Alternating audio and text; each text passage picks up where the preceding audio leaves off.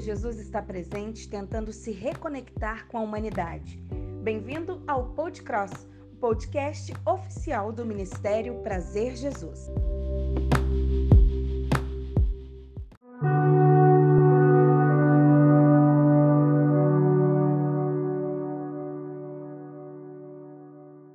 Começando agora o último episódio do, Prod, do Podcross desse ano, gente. Eu sei que demorou a sair o episódio de Levítico primeiro, também vai demorar um pouquinho para sair esse daqui.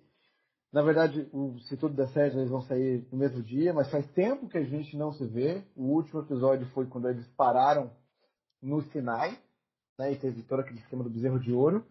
Mas, só para lembrar quem, quem fica geralmente nesse programa, meu nome é Samuel e o podcast foi feito para lembrar quem nós somos, debaixo do que estamos e aonde isso nos leva. Bruno, o Bruno, que está nos acompanhado nessa última temporada, ele está rindo porque é a segunda vez que eu erro o nome dele.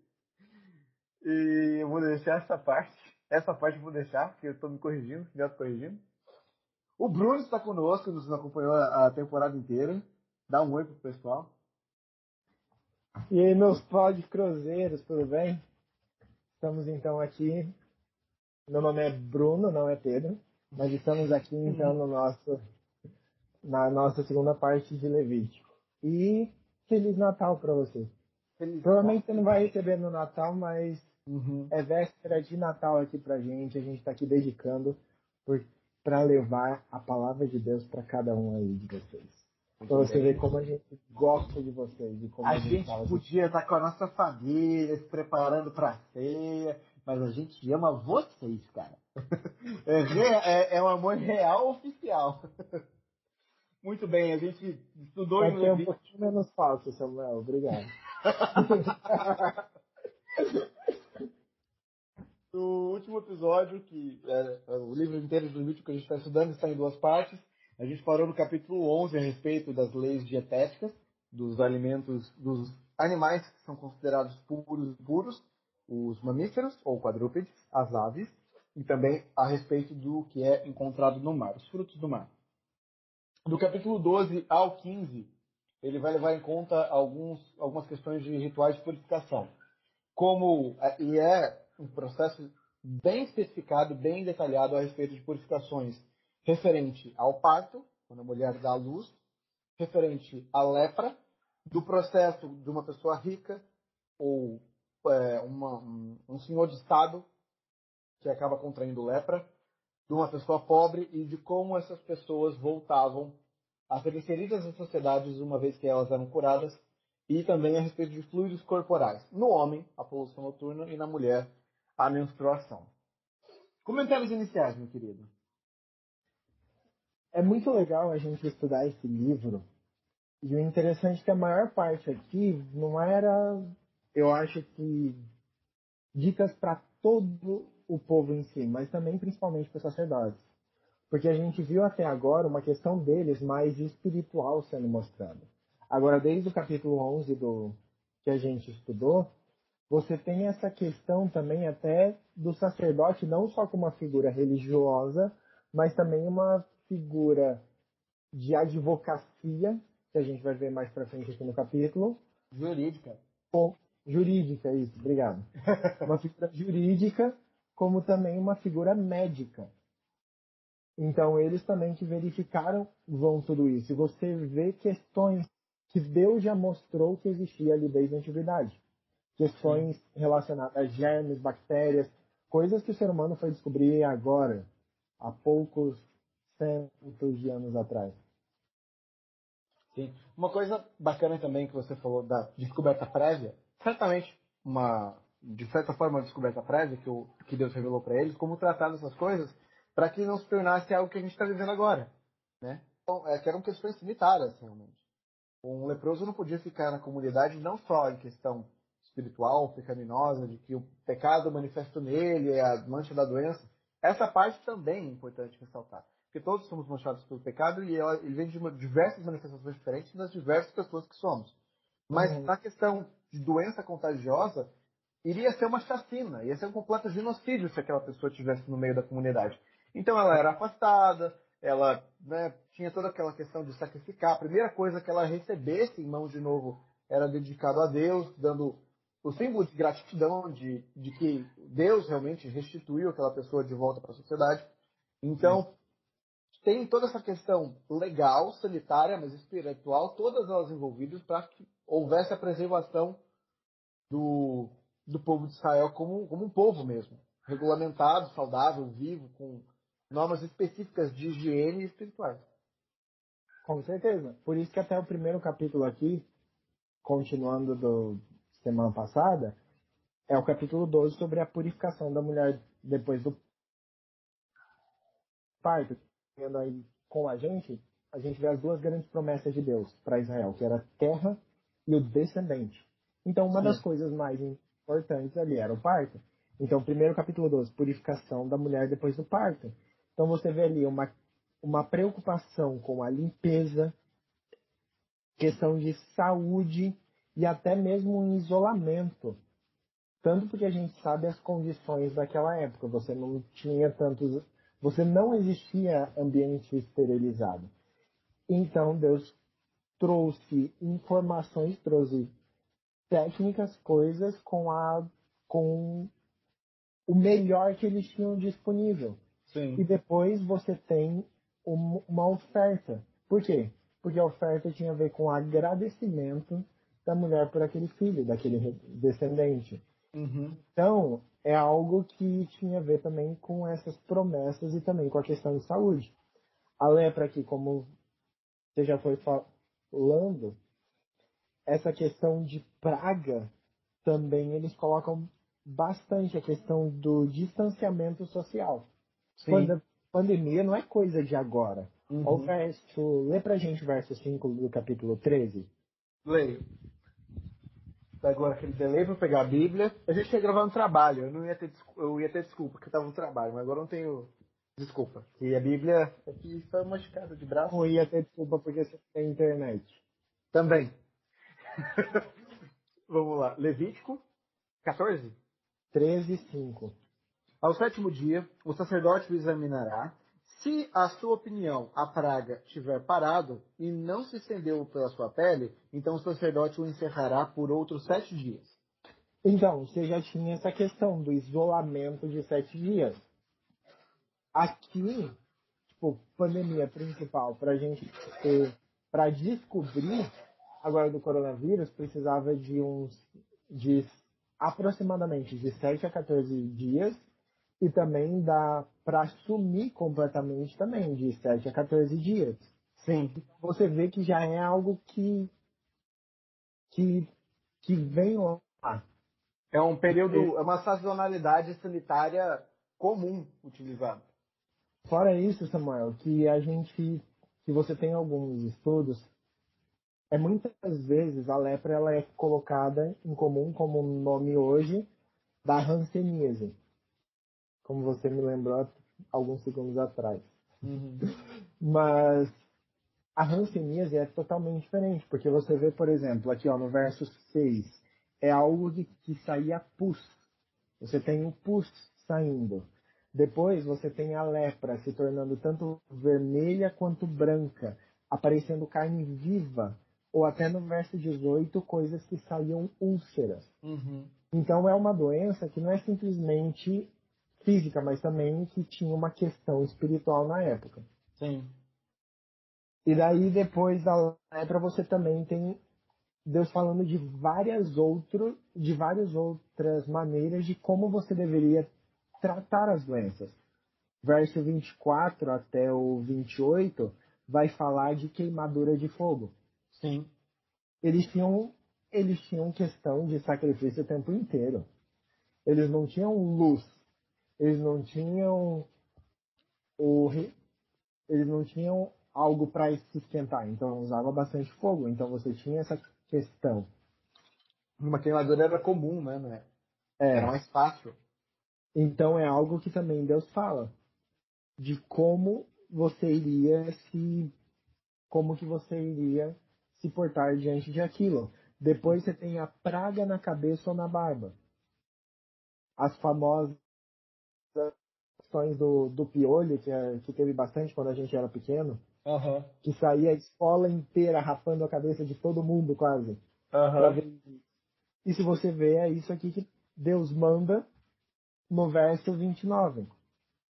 No verso Outra coisa 30, interessante, cara, na que eu, ainda nessas questões de pragas, na questão da lepra, inclusive, Uhum. sobre a casa de um leproso. Hum, Que, por exemplo, eu entendi todo o processo civil e organizacional san- sanitário que precisava.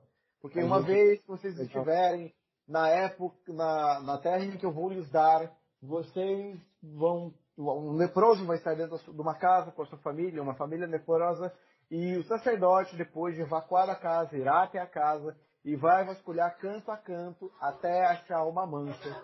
E aí estão as manchas de mofo, causadoras de doenças Uhum. E ver o quanto ela vai avançar naquela casa, se a estrutura estiver comprometida, que a casa poderia desabar em cima da família e tudo mais. Se aquela casa não tiver salvação, desaba ela para depois devolver o terreno para a família. São preocupações muito específicas até de infraestrutura das cidades que eles iriam ter. É, primeiro no, no verso 37 do capítulo 14, ele traz essa ideia como se fossem assim os fungos, ó, manchas esverdinhadas ou avermelhadas, que parecem mais que a parede. Então você tinha a questão de fungos. Se tiver o fungo, primeiro você tenta limpar. Depois, se não, você faz uma reforma. Verso 42. Usa argamassa, você vai rebocar a casa. Se nada der certo, então no 44 ele fala, no 45 você vai derrubar. E fora que você tinha os o que que você poderia passar para poder talvez limpar isso. Alguns até parece coisa assim meio de ah, não queria falar a palavra mandinha. É... Putz, Samuel, como que fala? É... Simpatia. Não era simpatia também. Essas ideias de vó, de tia. Simpatia, simpatia. É simpatia? É simpatia. Eu, eu sei que tipo, algumas coisas parecem até uma simpatia, uma mandinga, mas não, ó, tem um objetivo específico sanitário, político, social, infraestrutural e então o sacrifício determinando a gratidão a quem está possibilitando tudo girar e dar certo. Uhum, com certeza. Então, tipo, ó, ó no, no verso 52 e 53 do capítulo 14. Você vai purificar a casa com sangue de ave e com águas correntes. Com água, com a ave viva, pau de cedro e com estopo, e com estofo carmesim. Assim você fará expiação pela casa e ela será limpa.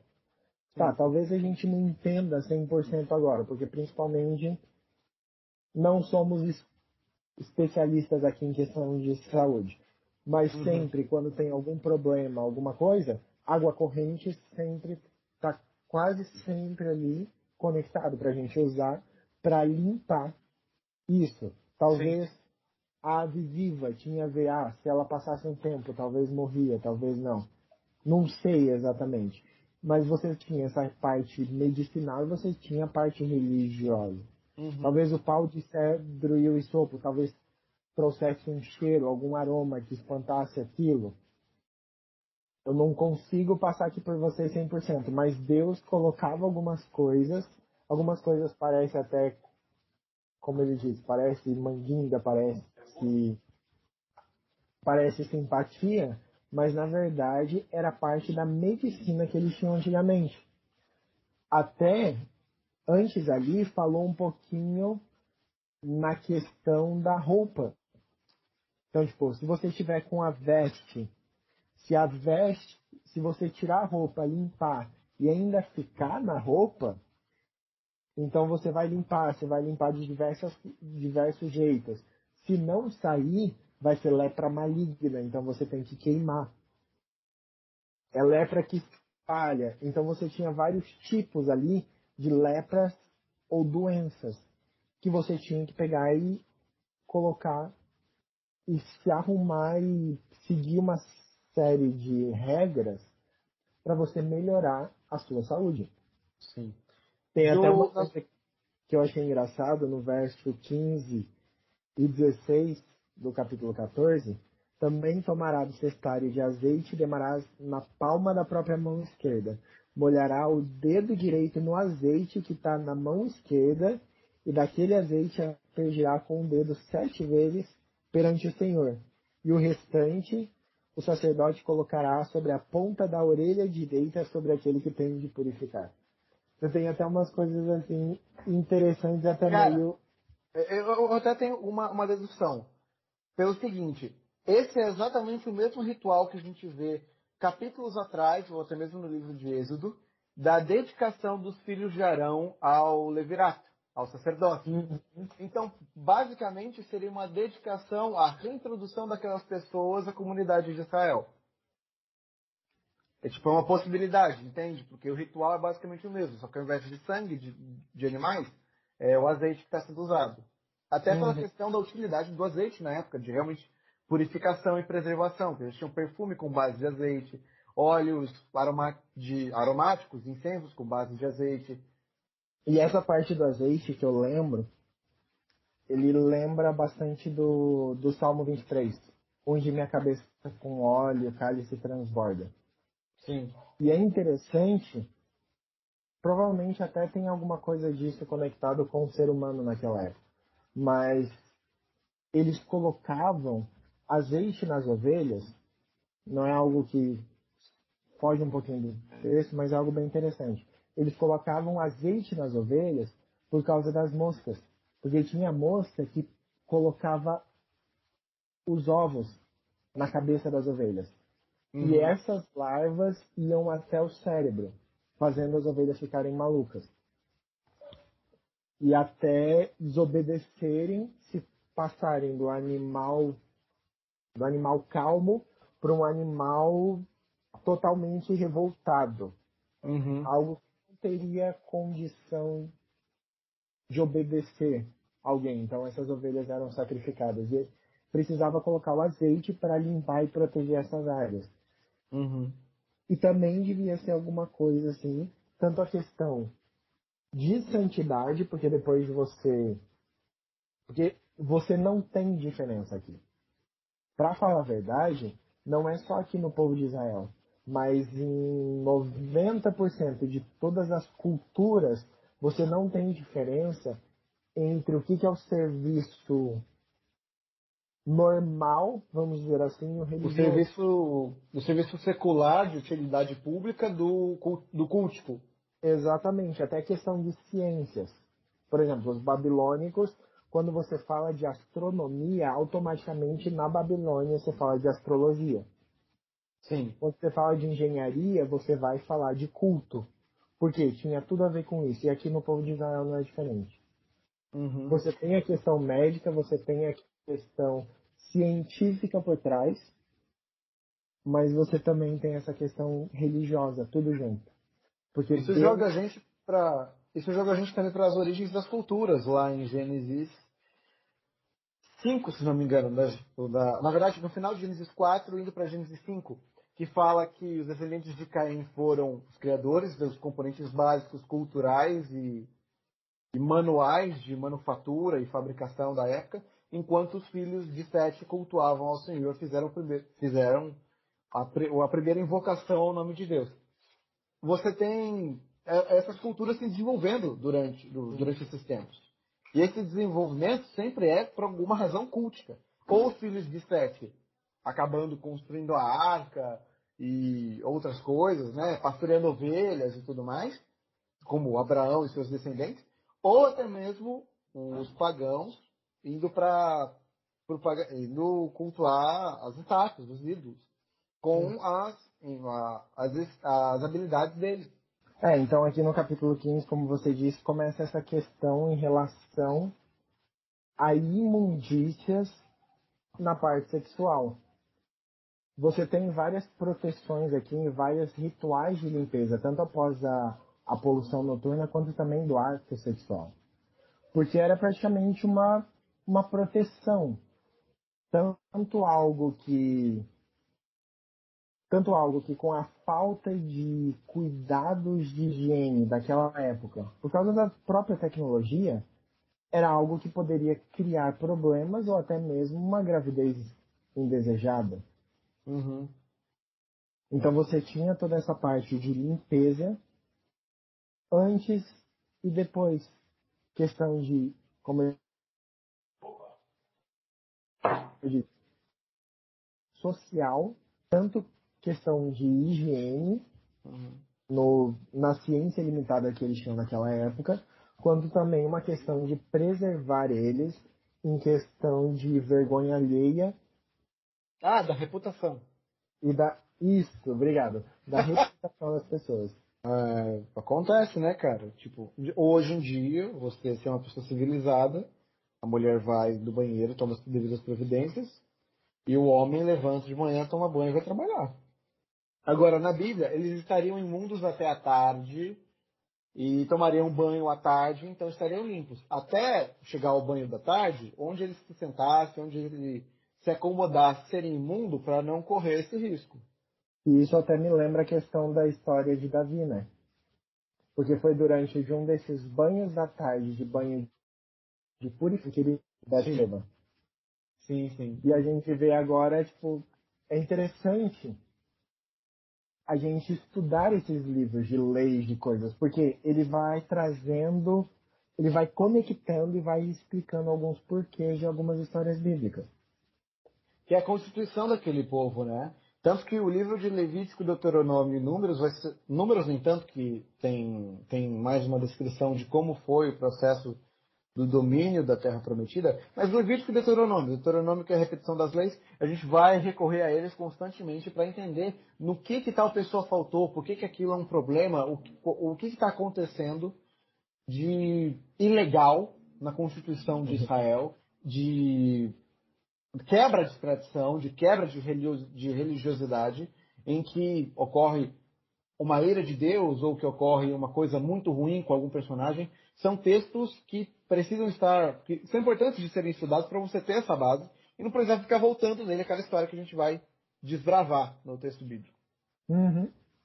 Daí chegamos no 16, pulando 16 no 17. Então você tem leis referentes de novo à matança dos animais. Tanto a questão de sacrifício quanto a questão para uso pessoal.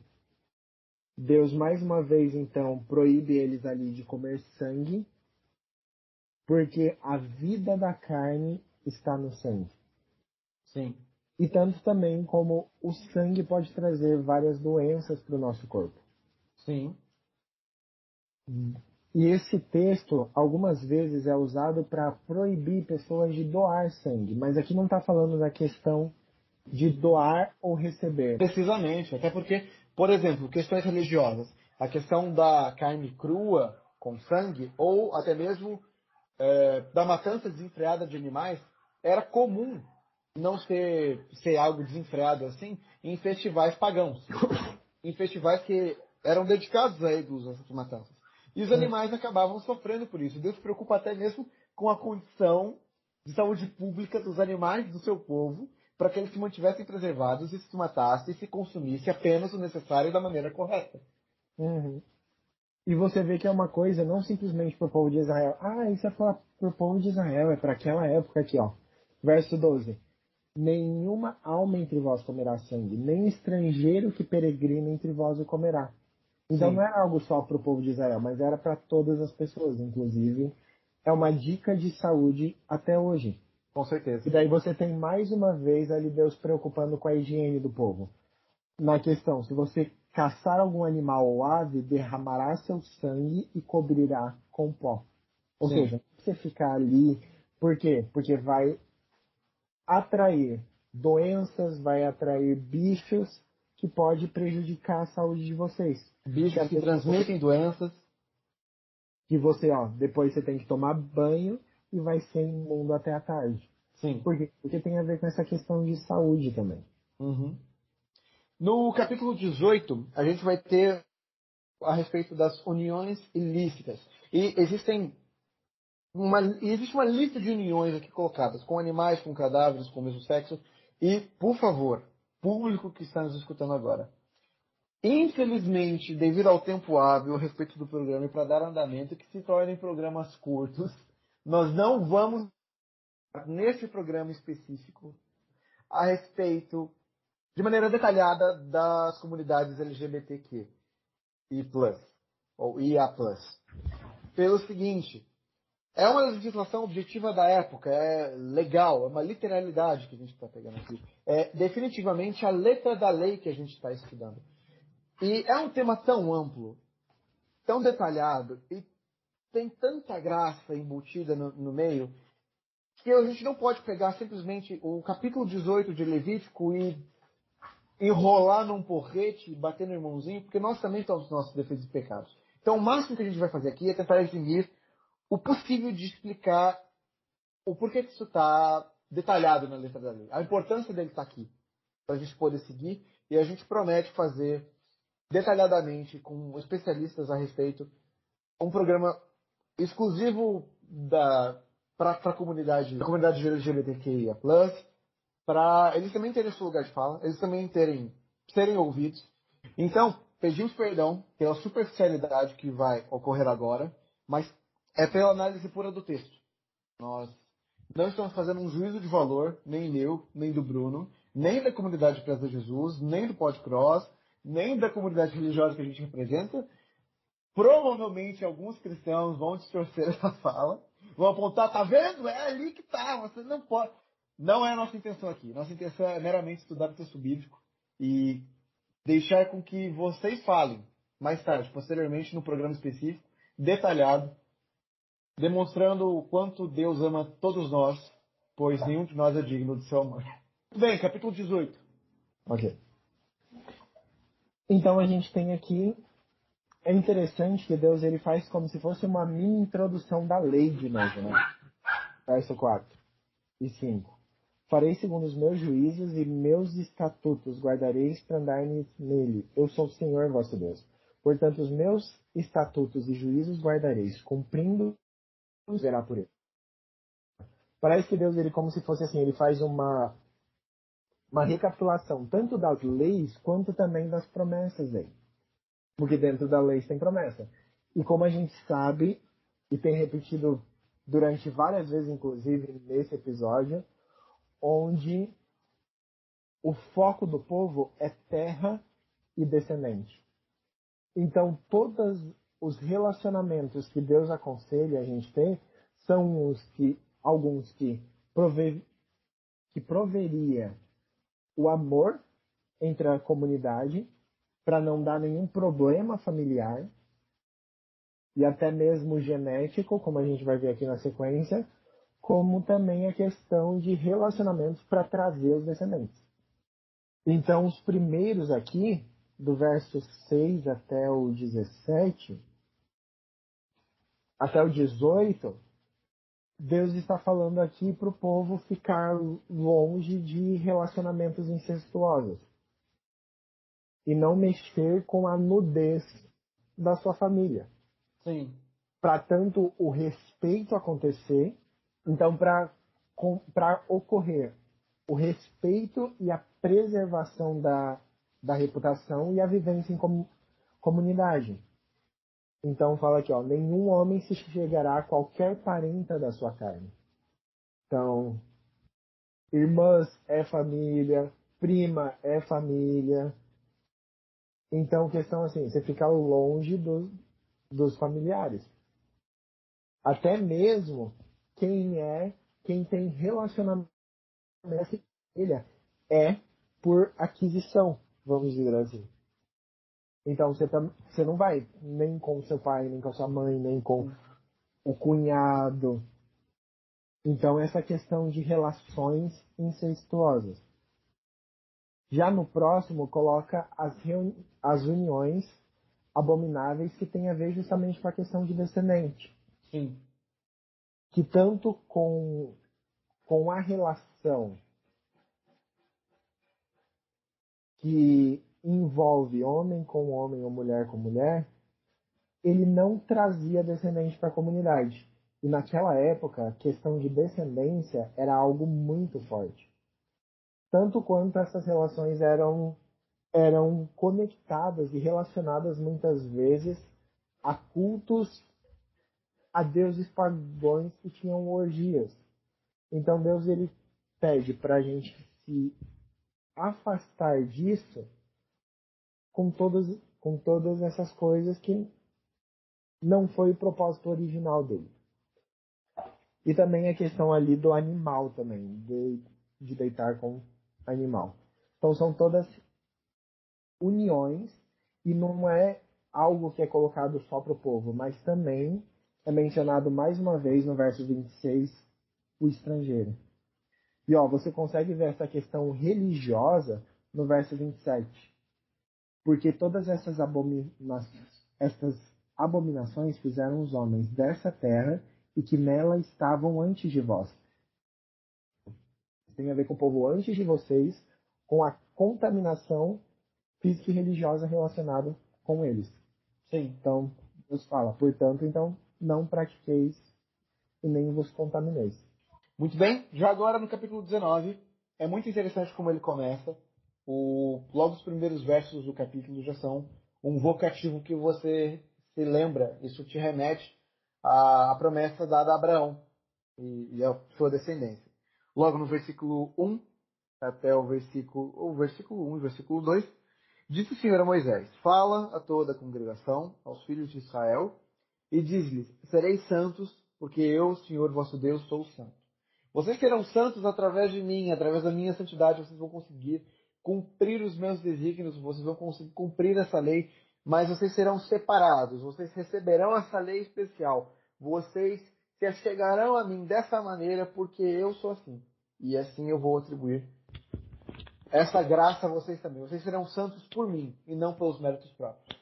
É muito interessante que essa promessa abraâmica vai ecoando pelo texto e a gente encontra nesse verso. E ele já conecta com alguns versos, inclusive do. Ele já relembra a lei mais uma vez.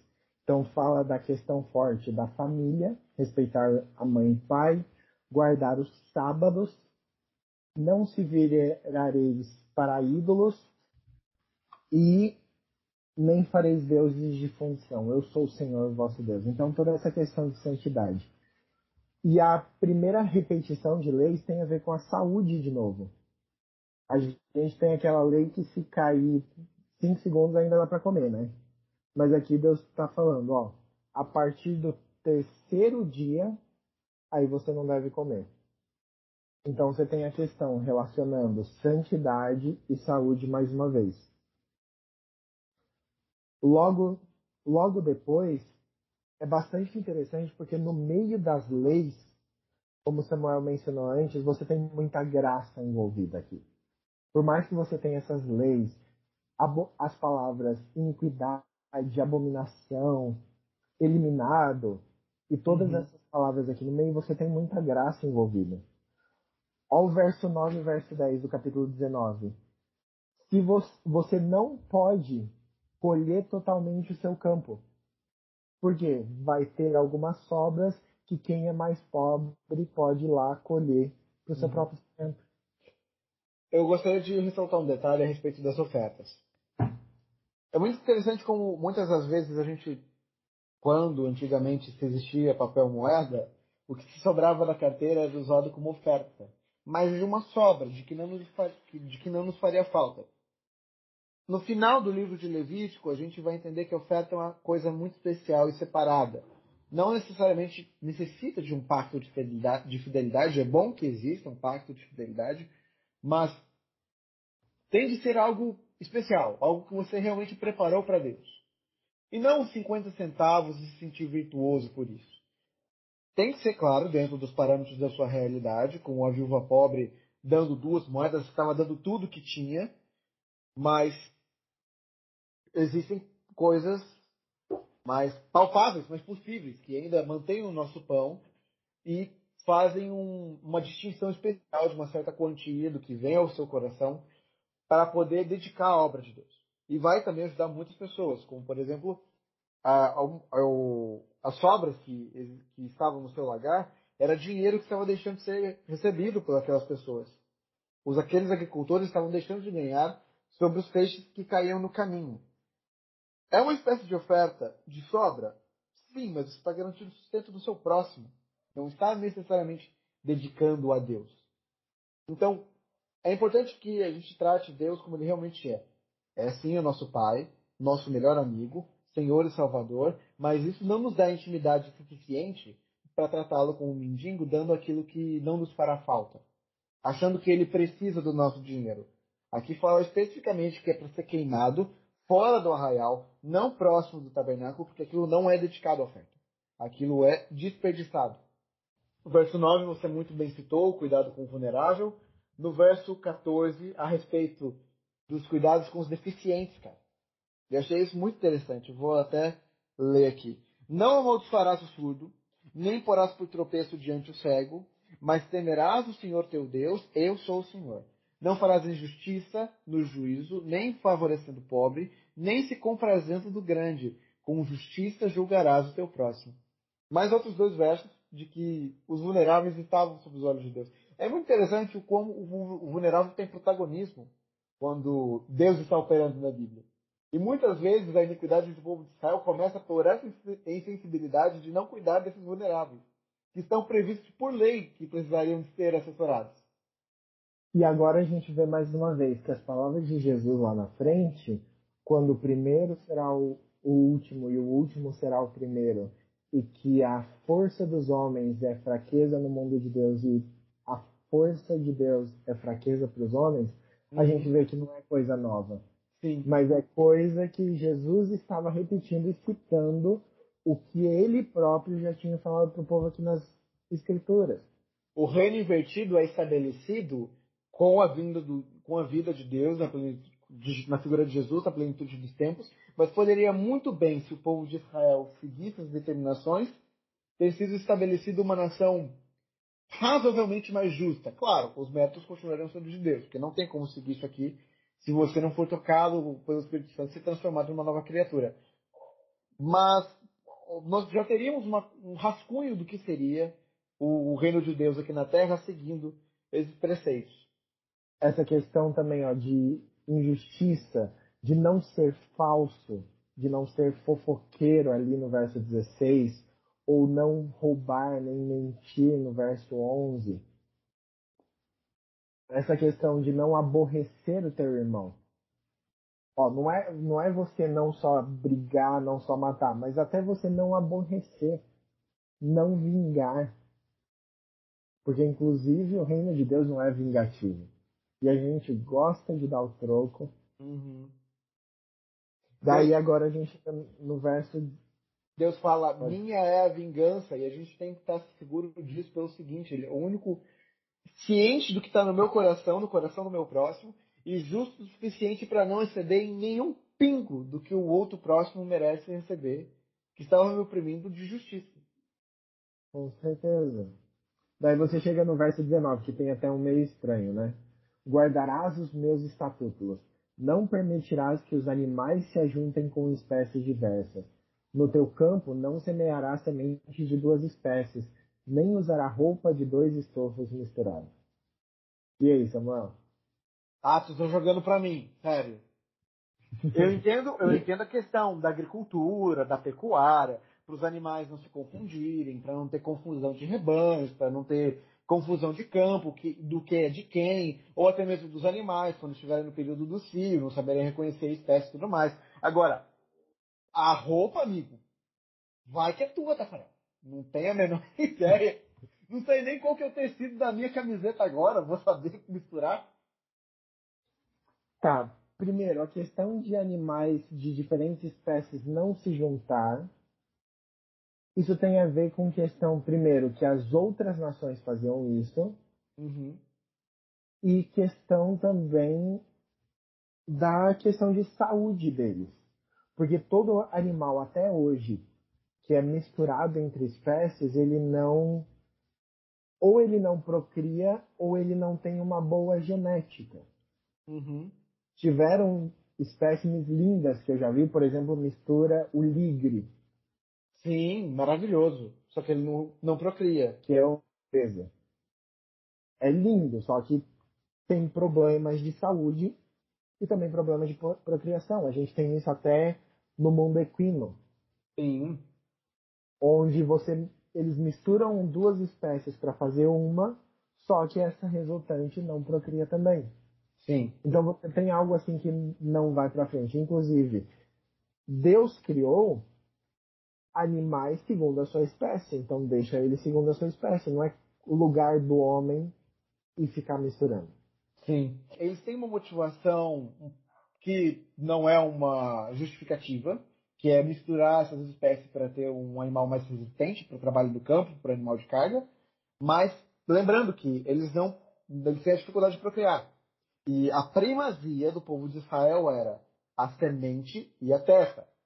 Você poluir a terra com essas misturas e você procriar animais que não procriam, não tendo semente, você corta a, a, você corta a linha que se seguiria, caso eles procriassem, de duas formas diferentes. Na terra, no rebanho, refletindo nas, nas uniões ilícitas também que não procriam, não geram seres humanos. Então, a promessa aqui está sendo bem evidenciada. Você precisa se preocupar em ter cuidado com a terra, são esses os cuidados com a terra, e preservar a semente sua, do povo e sua dos rebanhos também. E essa questão da roupa, você tem duas coisas. Primeiro, que essa era uma das configurações do. Você tem algumas misturar, algumas coisas misturadas que eram configurações específicas para sacerdotes. Então, tipo, para você não usar a mesma roupa que o sacerdote. Como também isso era muito feito e algo que também influenciava para levar para a cultura de outras questões ao redor, de outras culturas ao redor, que é a mesma coisa que a gente vai ver no verso 27 e 28. Porque fala assim no verso 27: Não cortareis o cabelo em redondo, nem danificareis as extremidades da barba. Por quê? Porque primeiro que barba, questão de cabelo, era uma questão de honra dentro do povo do judeu.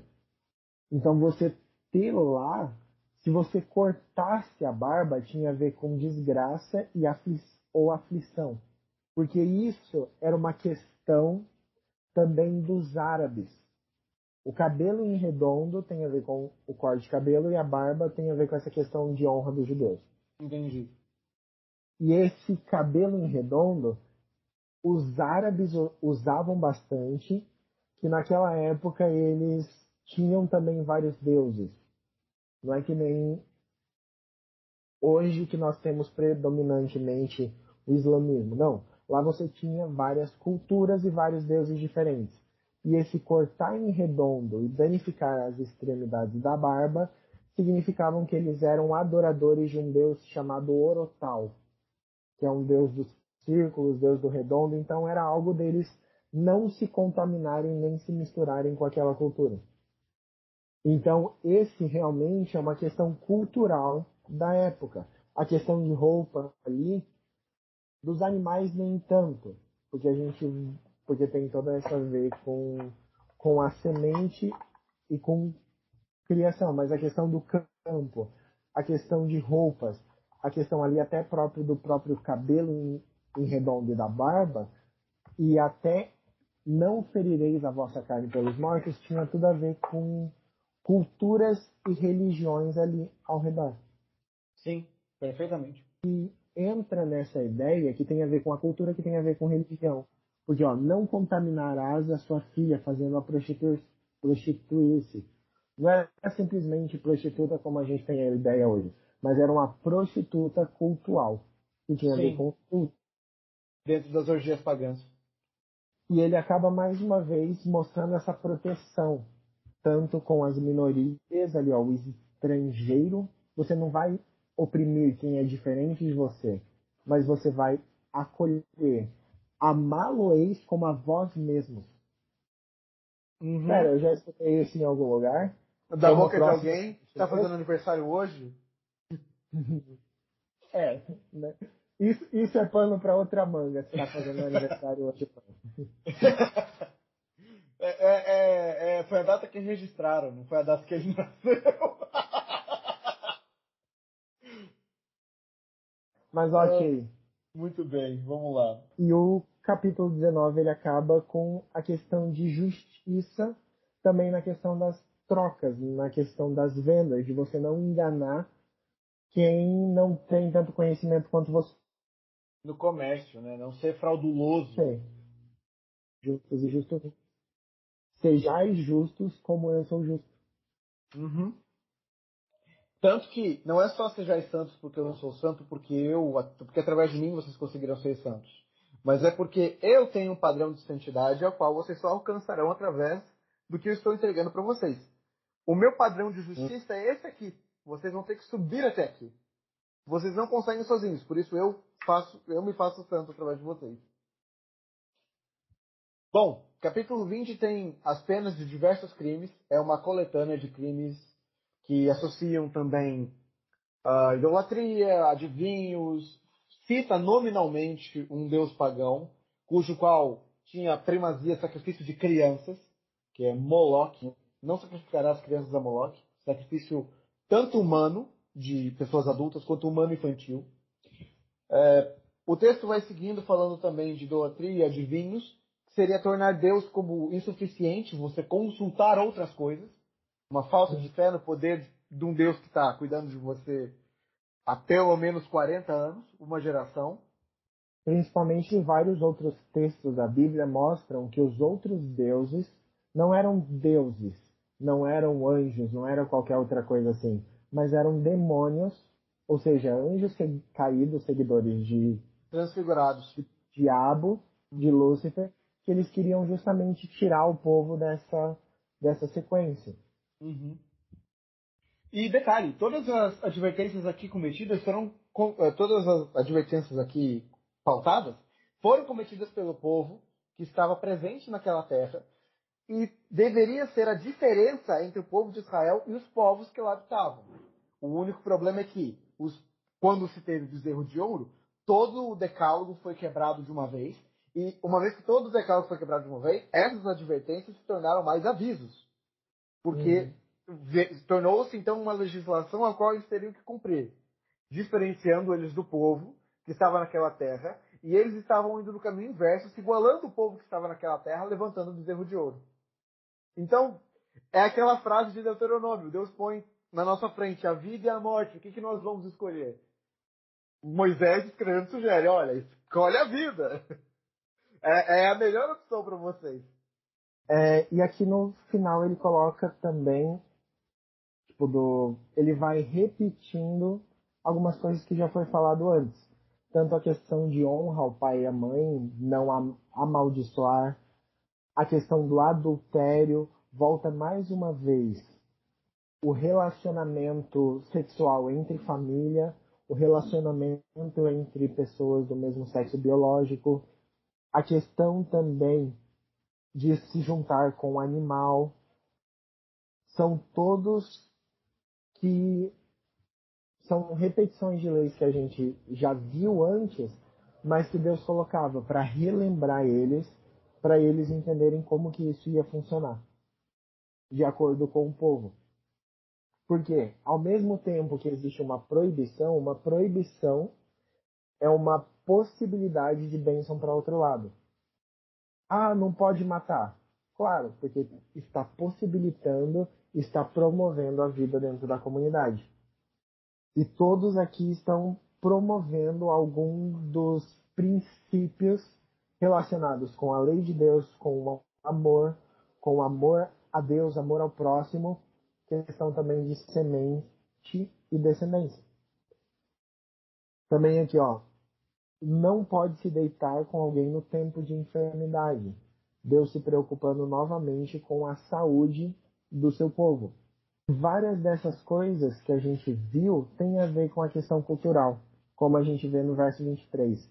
Não andei nos costumes da gente que eu lanço de diante de vós, porque se fizeram essas coisas, por isso me aborreci deles. Então tem a ver com essa questão da cultura e dos costumes. Por quê? Por que fazer tudo isso? Porque Deus ele preparou uma herança para o povo, a terra que dá leite e mel. E mais uma vez, eu sou o Senhor. Deus separou esse povo para um, um propósito, deles serem a melhor, para serem o tipo a de todas as nações que existiriam, se eles seguissem essas regras. Fareis, pois, distinção. Ser-me-eis santos, porque eu sou o Senhor, sou santo. E separei de, de todos os povos para serdes meus. A gente tem no capítulo 21 a respeito das leis sacerdotais. Como o livro de Pedro refere-se a nós também como sacerdotes de Cristo, nação de sacerdotes, como o povo de Israel deveria ser para as demais nações, também se aplica para a gente. O livro de Levítico inteiro vai ter uma separação a respeito dos, levi, dos levitas e dos sacerdotes, mas acaba aplicando para a gente também, como também aplicava para eles na época. É a respeito de uma filha ou filhos que desonravam os sacerdotes e as consequências que isso levava. É interessante que ele coloque em determinado verso que a filha do sacerdote seria queimada. Como uma consequência punitiva legal concernente da época? Também. Mas necessariamente também a reputação daquela pessoa queimaria, o que reverberaria para a reputação do pai e prejudicaria ele na função de sacerdote. Então, essa questão de filha do sacerdote queimada tem um duplo sentido. E é uma jogada muito interessante para a gente ter o absurdo de ter uma pessoa queimada fisicamente, mas também o quão absurdo deveria ser uma filha que desonra o pai e acaba prejudicando ele pela sua má reputação. Então, preocupa a preocupação do próximo em questão filha-pai. É interessante nesse verso. A respeito é, de...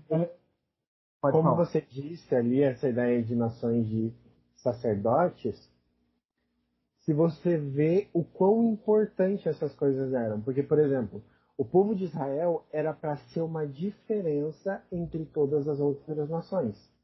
Eles eram para ser sacerdotes para os outros. E quem entrasse dentro do povo se tornava sacerdote também. Nessa ideia. Já a tribo de Levi, de Levi eles eram especificamente para ser sacerdotes desses sacerdotes, o povo. E daí os filhos de Arão eram para ser sacerdotes dos levitas e o próprio Arão sacerdote do, do sacerdote dos seus filhos. Então é uma né? questão de crescência Sim. e quanto mais responsabilidade você tem, maiores são as consequências que pode acontecer diante da quebra dessa responsabilidade. Sim.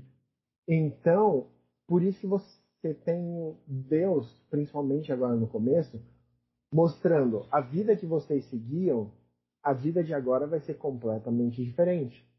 Eu preciso colocar essas leis para vocês entenderem a santidade do que vocês estão mexendo.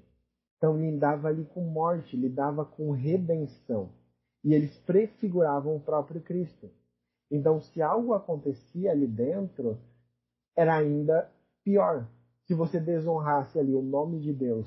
Então, ali desde o começo do, do capítulo, ele já vai trazendo um pouco dessas responsabilidades do próprio sacerdote. No verso 1, o sacerdote não se contaminará por causa de um morto entre o seu povo principalmente nessa questão até a destruição do templo, que foi ali perto da destruição do templo que a presença de Deus deixou o templo.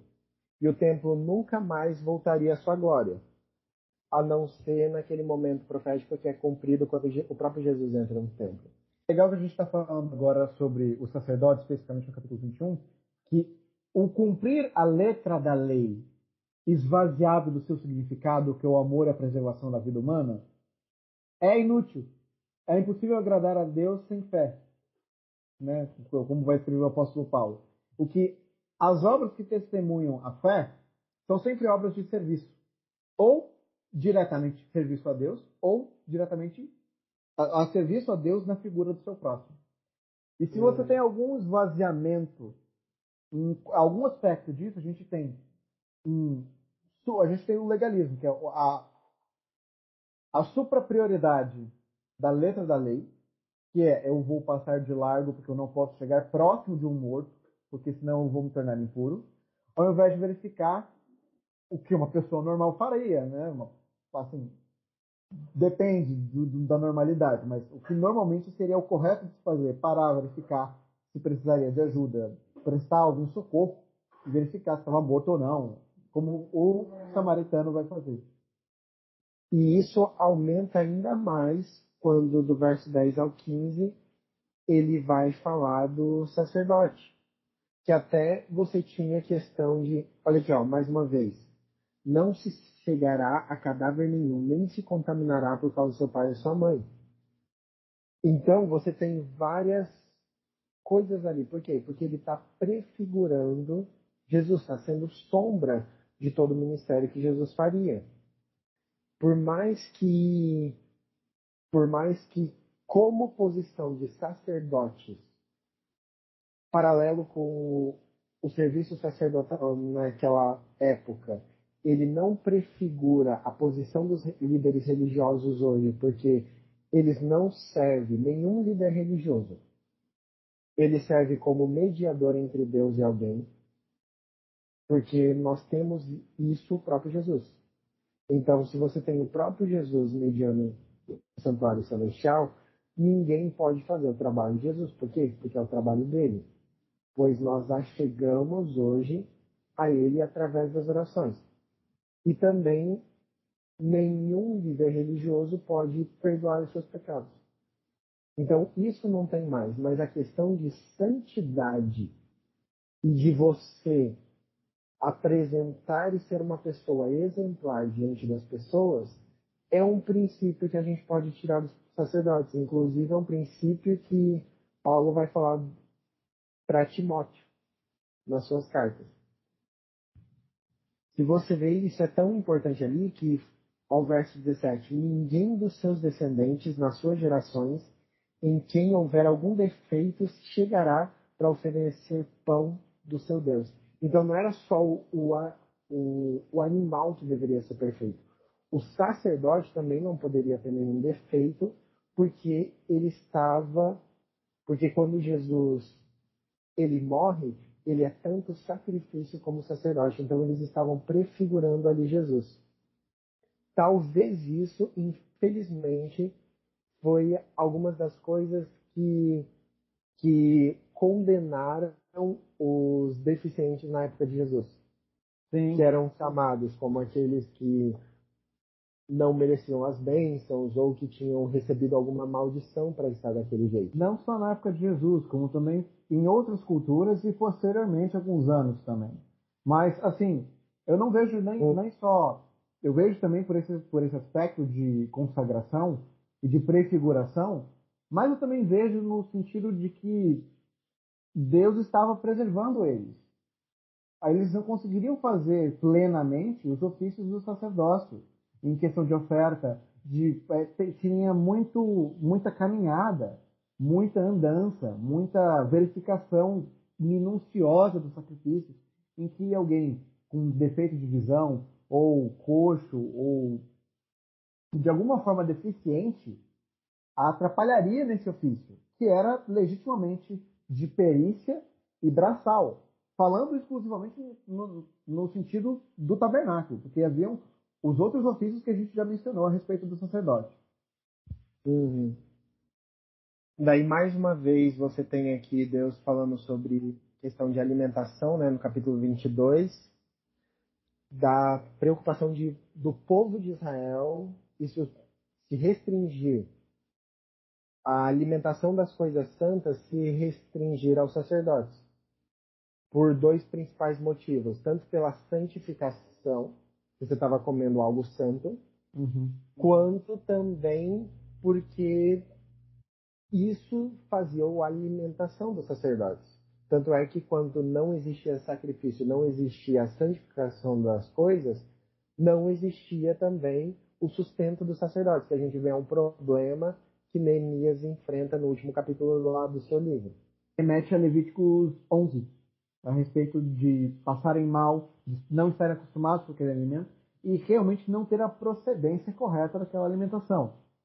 É uma coisa que é exclusiva para os sacerdotes, mas o povo de Israel inteiro acaba cumprindo também. E tem as coisas, eu digo assim, no sentido, como a gente já abordou as ofertas na, no primeiro episódio de Levítico, as ofertas tinham que passar pela, por Levíticos 11 para serem classificadas como ofertas. Então era uma regra que maior grau, menor grau, o povo de Israel inteiro obedecia. Sim. Porque todos eles eram sacerdotes. Entre si, até os levitas, até os filhos de Arão, até Arão, até a última instância, que é Deus, mediando a todas as outras instâncias. É uma hipermediação constante de, todas as, de todos os degraus abaixo. Só que é interessante mesmo no meio disso você tem a misericórdia.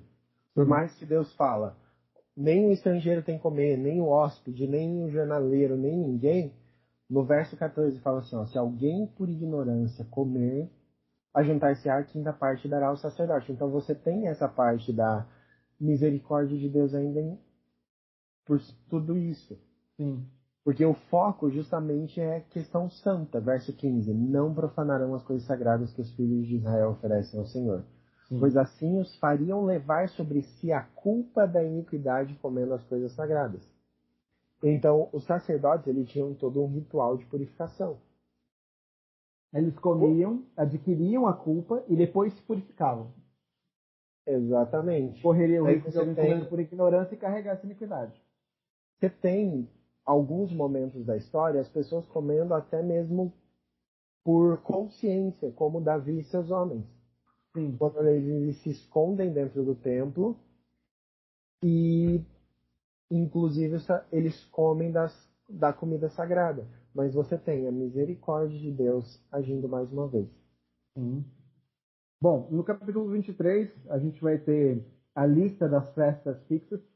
Basicamente, são os feriados judaicos que são cumpridos até hoje. O Shabat, semanalmente, Pessah, a Páscoa, as primícias, que são aquela do molho movido e tudo mais, entre a Páscoa e o Pentecostes, o Pentecostes, o Yom Kippur e a festa das tendas, a festa dos tabernáculos. Uhum. E Samuel, Sim. porque até agora que a gente tem estudado Êxodo e Levítico, a gente já viu a repetição disso umas três, quatro vezes. Das festas inúmeras vezes. Para gravar bem, para as pessoas se lembrarem, para as pessoas não esquecerem. E o Shabat é a mais martelada.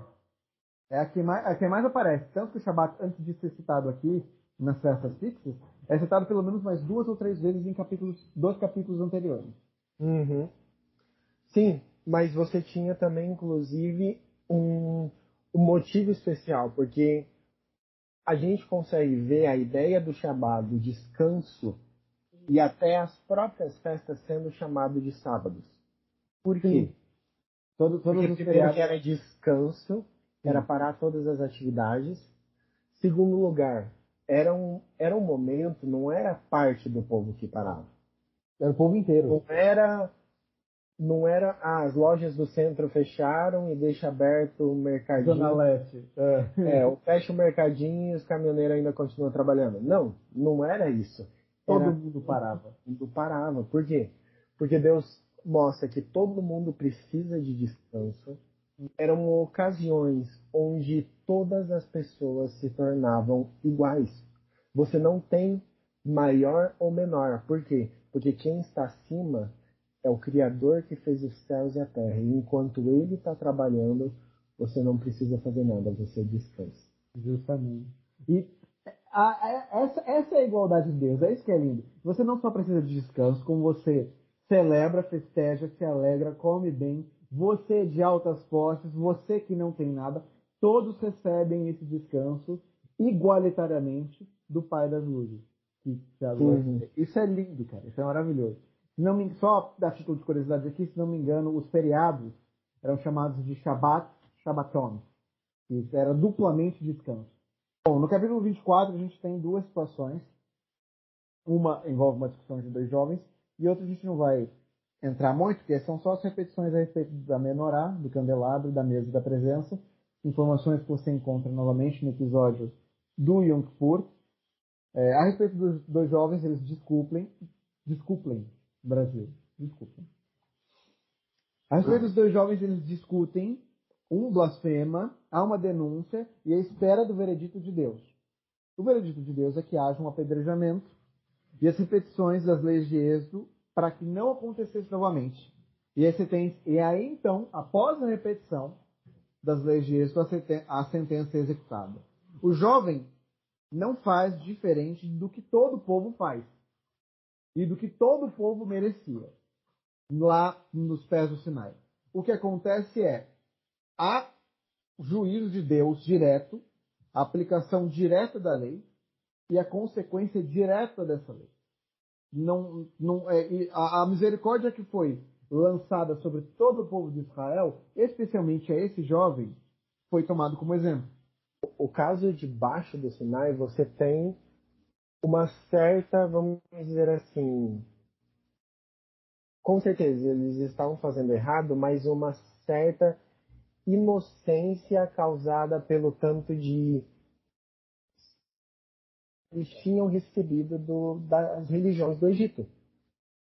Já aqui nós temos o povo a partir veio, tipo, eles já tinham vistas diversas cerimônias, já tinham recebido diversos chamamentos, diversos puxões de orelha e diversas ordens de como eles deveriam se portar. E tinham sido chamados a fazer parte de, de uma nação de sacerdotes. E quando Deus pergunta se eles queriam entrar em aliança, todo o povo fala sim. Então vem esse filho de mulher israelita e blas, não só blasfema, como amaldiçoa o nome do Senhor. E daí, no verso 15, diz o seguinte: Qualquer que amaldiçoar o seu Deus levará sobre si o seu pecado. Então, nesse momento, Deus dá a sentença que aquele jovem deveria ser apedrejado. É um Porque paralelo eles já eram são de sacerdotes, eles já eram colocados numa posição onde eles estariam à frente mostrando Deus nas suas vidas de acordo com todas as nações. Paralelo... Era algo ser levado sério. Ele não estava na sua própria casa, ele estava na casa de Deus. Paralelo, inclusive, com o que acontece com os fariseus no, no sacrifício de Cristo. Quando eles levam até Pilatos e pedem, crucificam, não, sabendo que era Deus, mas não acreditando, não convencidos nem convertidos a isso, eles clamam que sobre si caia a condenação dele, porque para eles era condenação de um blasfemo. Tanto que Pilatos fala assim: Eu estou inocente do sangue desse homem, estou lavando as minhas mãos. Aparece Caifás e fala que sobre nós e sobre nossos filhos caia o sangue desse homem. Eles estão perpetuando essa maldição colocada sobre quem amaldiçoa Deus. No capítulo 25, a gente tem uma repetição a respeito das festas, da igualdade sobre as festas, na segunda parte do 25, e a primeira parte conta a respeito do descanso do Shabat da terra a cada sete anos e o ano do jubileu, o quinquagésimo ano. Tal qual todo ano tinha o Pentecostes, havia o Pentecostes anual, o quinquagésimo ano, onde acontecia todo o ritual de devolução de posses das famílias de Israel, acontecia da libertação dos escravos, acontecia do descanso perene de animal, de pessoa, de campo, comendo apenas do que Deus provesse. Não só isso, quanto é interessante que no, no verso 18, no meio disso, Deus fala assim, ó, observai os meus estatutos, guardai os meus juízos e cumpri. Assim habitareis seguros na terra, a terra dará o seu fruto, e comereis a fartar nela, e os habitareis seguros. Verso 21, então eu vos darei a minha bênção no sexto ano, para que dê fruto por três anos. Verso 23, porque a terra é minha, porque vós sois para mim estrangeiros e peregrinos. Isso é muito interessante, porque você tem ali então por três anos o povo parando de plantar e de colher. E a terra dando para eles tudo que tinha. E hoje a gente pode pensar, não, como assim? Isso é coisa de isso é coisa de maluco. Você simplesmente deixar a terra por ela, vai vir os bichos, vai vir isso, vai vir as pragas, não vai dar certo, você precisa podar, você precisa colher, você precisa fazer isso. Deus cuidava de tudo. E a cada momento que eles paravam, cada festa, cada dia de sábado semanal, cada festa sabática, cada ano sabático, principalmente aqui no jubileu, eles paravam e reconheciam: tudo o que eu tenho, nada é meu, é tudo de Deus. Eu sou dele, ele é meu criador. Por isso, ele sabe o que é melhor para mim e ele vai cuidar de mim. Uhum. Essa dependência de Deus e reconhecer Ele como Criador, o mantenedor, o redentor, é o que o sábado, todas essas festas, os anos de e o ano jubileu tinham a ver. É também só um detalhe a respeito da paralisação, do cessar de atividade. Que é impressionante como a gente não fazendo nada, a gente adora muito mais a Deus do que tentando fazer alguma coisa. Na tentativa de ser virtuoso, de ser correto, de seguir a letra da lei, e, e bitolados nisso, sem ter olhos para o próximo, sem ter olhos para o significado da lei, sem ter, sendo um completo fariseu, sendo legalista, usando do, da Bíblia, que é um lindo livro de amor, enrolando ela num porrete de extremidades, de extremos, a gente não consegue cumprir o que ele nos manda fazer. O que ele manda fazer? Amem-se uns aos outros, como eu vos amei. Amem a mim de todo o coração, de todo de, de todas as de, de todos os níveis de realidade que vocês compreenderem. Me amem e ao próximo como vocês mesmos. Ou até mesmo mais do que a vocês mesmos. E seguindo nessa linha, todas as outras coisas você vai viver naturalmente. Não vão ser um fardo, vão ser rotina. E aí, se você cair, se você falhar moralmente em um aspecto, eu vou estar aqui. Porque o reino de Deus são para aqueles que não conseguem, são para aqueles que insistem. E apesar da nossa insistência e do nosso constante fracasso, não é a, o nosso esforço que nos aproxima de Deus, mas é a sua graça que nos alcança e nos faz chegar mais perto. A gente não faz nada. As festas testemunham que o não fazer nada é um de certa é uma é uma forma de adoração do que a tentativa de fazer muitas coisas esvaziadas de propósito e amor. E a gente vê isso como está ligado no restante do, do ano jubileu, que você tem a questão de que as terras, pessoas que não tinham nenhuma terra, recebia de volta se essas terras fossem vendidas ou perdidas, ou se eles próprios virassem escravos. Esse período de escravidão no ano do jubileu acabava, era o ano da libertação.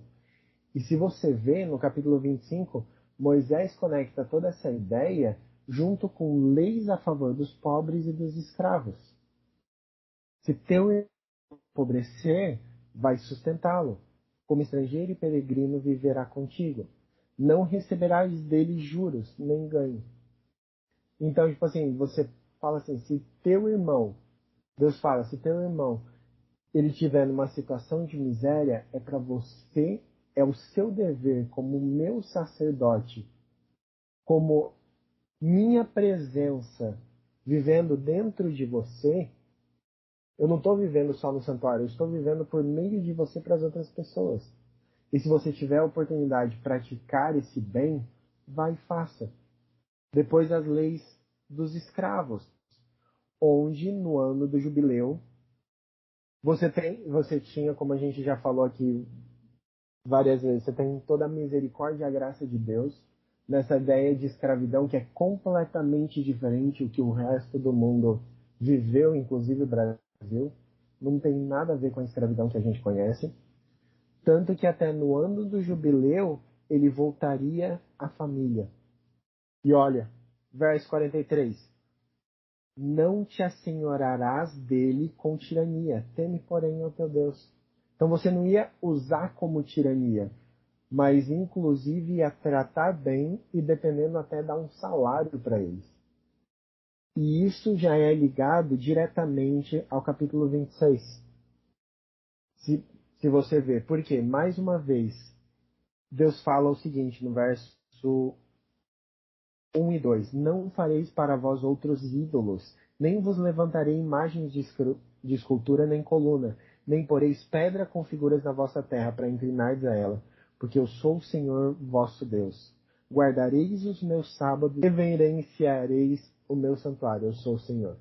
Por quê? Porque toda essa ideia de libertação, de misericórdia, de cuidar dos pobres e de descanso tinha a ver com Deus.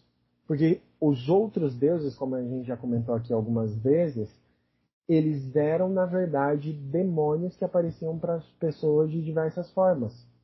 E eles, como seguidores de Satanás, o acusador, eles só queriam ver a ruína do povo e a de Deus, porque o povo representava a presença de Deus. E todas essas leis e todos os sábados eram coisas para mostrar a misericórdia e a bondade de Deus no meio de toda aquela confusão de deuses nas outras nações.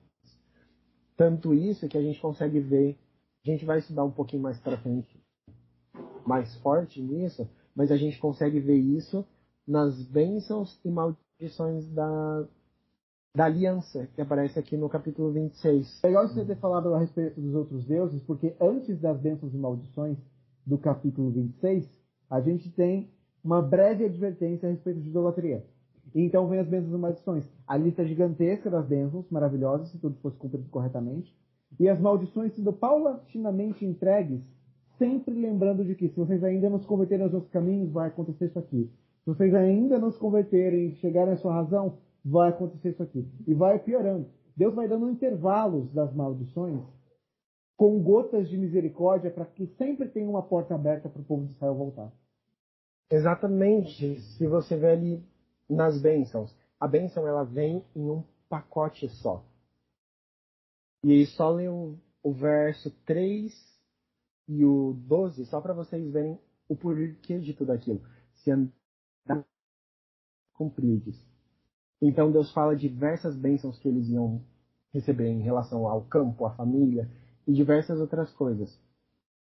E o que que obedecer tudo isso tinha a ver? Verso 12: então, Andarei entre vós, sereis o vosso Deus e sereis o meu povo. Eu sou o Senhor que vos tirei da terra do Egito, para que não fosseis seus escravos. Quebrei os timões do vosso jogo e vos fiz andar eretos. Parece aqui o verso que Jesus fala. Vem, segue o meu jugo, porque o meu jugo é leve e suave. Era isso que Deus está falando. Enquanto se você vai até os outros deuses, eles vão fazer você trabalhar. Você vai ter que cumprir diversas coisas para fazer o favor deles. Agora, se andar nos meus mandamentos, só haverão bênçãos diante de vocês. E eu não quero que vocês virem escravos dos outros, mas sigam aqui. E como Samuel acabou de falar, enquanto as bênçãos, se você fizer, você ganha tudo de uma vez. Se você não fizer, Deus vai retirando a sua proteção em diversos pacotes. No verso 14: Se não me ouvirdes e cumprirdes os meus mandamentos, então eu vos farei isto. Verso 21. Não, verso 18. Se ainda assim não me ouvirdes, aí eu vou tornar a castigar. Verso 21. Se andares contrariamente, aí eu vou fazer isso. Verso 23. Se ainda com isso não corrigir, eu vou fazer isso. Verso 27. Se ainda assim não ouvirdes e andares contrariamente com isso, eu vou fazer isso, eu vou deixar aí que isso aconteça contigo. E daí o pior de todos é o exílio, que foi o que aconteceu com o povo. Por quê? Verso 34. Então a terra folgará nos seus sábados, todos os dias da sua assolação, e vós estareis na terra dos vossos inimigos. E nesse tempo a terra descansará e folgarás no meu sábado em questão de que vocês não cumpriram nada disso até agora. Porque as minhas leis têm a ver com amor e tem a ver com você amar não só a mim, mas todos os do povo e também os seus inimigos estrangeiros. Tudo tem a ver com amor. Se você não fizer isso, então você vai ficar preso para que a terra possa descansar, o tanto que você não deu descanso.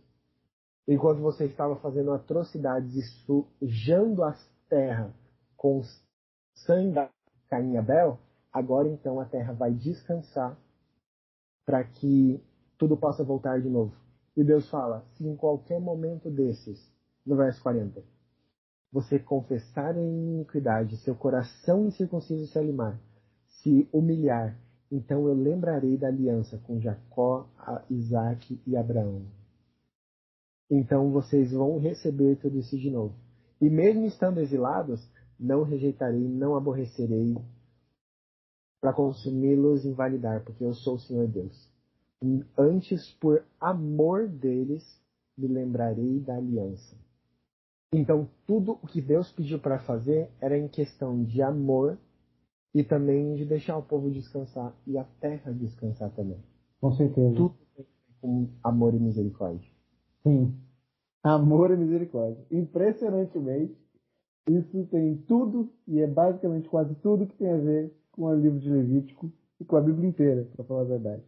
Gente, no final do livro de Levítico, o último capítulo fala a respeito da dedicação de si próprio e dos seus bens, como votos que os sacerdotes faziam e alguns do povo de Israel também faziam, a respeito de como você deveria fazer os votos, o como você deveria dizimar, como os sacerdotes separariam o dízimo, que eram feitos com ofertas de agricultura e pecuária, e Moisés e um detalhe muito interessante do livro de Levítico. A coisa mais as coisas mais importantes que acontecem no livro de Levítico são o último versículo de Êxodo e o primeiro versículo de Números. O livro de Levítico é uma grande e extensa carta de amor, de como você vai existir na presença do Altíssimo e na presença do próximo. E ritualisticamente, você vai se procurar se manter puro e procurar promover essa pureza moral, física, é, coletiva, em comunidade, com amor e misericórdia. Tudo isso para você ter acesso e compreensão de um Deus de amor. O último versículo do livro de, de Êxodo é que Moisés é impedido de entrar no santuário. E o primeiro versículo do livro de Número, eu vou até ler aqui para vocês. No segundo ano após a saída dos filhos de Israel do Egito, no primeiro dia do segundo mês, falou o Senhor a Moisés no deserto do Sinai, na tenda da congregação, dizendo: Aí Deus vai continuar dizendo a Moisés, mas é importante que agora Moisés está na tenda da congregação. O livro de Levítico deu certo. Amor e misericórdia funcionam. O proceder como os evangelhos trazem de Jesus Cristo, testemunhados e colocados metodicamente dentro do livro de Levíticos, são princípios sacerdotais para a vida inteira. E essa é a beleza do livro de Levíticos. É interessante que tudo isso que você falou até se resume até nesse próprio último capítulo 27. Porque se você vê no verso 2 diz o seguinte: Falai aos filhos de Israel e diz-lhes: Quando alguém fizer voto com respeito a pessoas, essas serão do Senhor de acordo com a sua avaliação. Tudo, todos os votos e promessas que as pessoas faziam ao Senhor, não era somente de acordo com as promessas de Deus, mas deles próprios. Deus que trazia as muitas das das estipulações do que eles iriam fazer, que foi o que aconteceu durante do, Lev... do livro de Levíticos inteiros. Mas eles falavam: Eu vou cumprir isso. Então Deus, o julgamento de Deus ia de acordo com a própria palavra deles. Tanto quanto essa questão do verso 22, a gente vê o quão isso é forte, a gente vai aprofundar um pouquinho mais, mas e que isso explica a história de Juízes 11, onde Jefité, um dos guerreiros do povo de Israel, diz o seguinte: em que quando ele voltasse para casa, se eles ganhassem a batalha, a primeira coisa que ele encontrava, se quando chegasse em casa, ele iria sacrificar ao Senhor. E quando ele chega, ele encontra a filha dele, que era quem ele mais amava e a filha é sacrificada. E muitas vezes a gente discute por causa disso. Fala assim, ah, ele não deveria ter feito, Deus iria entender. Mas como a gente viu, quando alguém fizer um voto com respeito a pessoas, estas serão do Senhor de acordo com a sua avaliação. Ele fez um voto de surpresa ali e infelizmente recebeu algo que ele não queria mas teve que cumprir que foi de acordo com a avaliação dele. Tanto isso quanto na questão de bens, de campos, de coisas consagradas. Dizendo, ó, se alguém, verso 28, se no entanto, nada do que alguém dedicar irremissivelmente ao Senhor, tudo que tem, seja homem, animal ou campo da sua herança, se poderá vender nem resgatar toda coisa assim consagrada será santíssima ao Senhor. Verso 33 meio que continua essa ideia. Não se investigará se é bom ou mal, nem o trocará, mas se de algum modo tocar, trocar, um e outro serão santos e não serão resgatados. E isso, para mim, lembra e aplica também a questão que a gente vê lá em Paulo, depois com Ananias e Safira, onde, mais uma vez, eles dedicam irremissivelmente parte do dinheiro ao Senhor. E no final eles guardam. Deus, ele não culpa eles e não tem, vamos dizer assim, acontece uma falta de misericórdia ali, porque Deus é severo. Não, porque foram de acordo com a, as estipulações deles. Deus é um Deus de amor e misericórdia, que age de acordo, tanto no passado como também a gente vê ali, como isso acontece em Paulo, a gente vê que a lei dele não muda. Quanto também no futuro, ele vai justamente, nós seremos julgados por aquilo que a gente prometeu, aquilo que a gente cumpriu em fazer. Deus deu e Deus dá amor, graça e misericórdia e perdão a todos que, corram, que correm atrás. Gente, dois extensos programas a respeito de Levítico. Depois de muito tempo sem gravar, é um prazer estar com vocês de volta. Que essa temporada seja maravilhosa e abençoada, como foram esses dois programas. Eu espero que vocês, que vocês tenham, espero que vocês tenham gostado. Espero que vocês tenham edificado em alguma coisa na vida de vocês. E lembrem-se sempre: amor e misericórdia, um coração entregue, e dedicado a Deus. É isso que ele pede. Não é nada mais do que isso. Não tentar por meios próprios, fracassando, esvaziando e oprimindo o próximo através de legalidades, mas sim sendo complacente, paciente, absorvendo e sendo sensível para a produção de todos os frutos do Espírito que nós ainda iremos estudar nesse maravilhoso podcast de Papai do Céu. Esse é mais um Podcross, o podcast oficial do Prazer Jesus.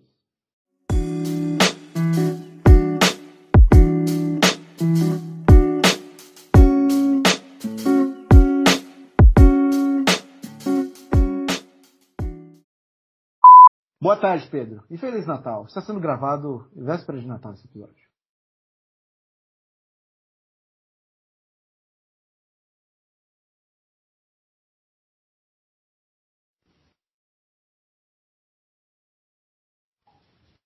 Estou esperando você responder boa tarde. Boa tarde, Pedro. boa tarde. Eu vou fazer a entrada toda de novo, porque eu não quero cortar nada. Porque eu já vou ter que cortar 20 minutos. Ai, tá, vou, vou, Bruno, boa tarde, Bruno. Bruno, Bruno, desculpa, cara.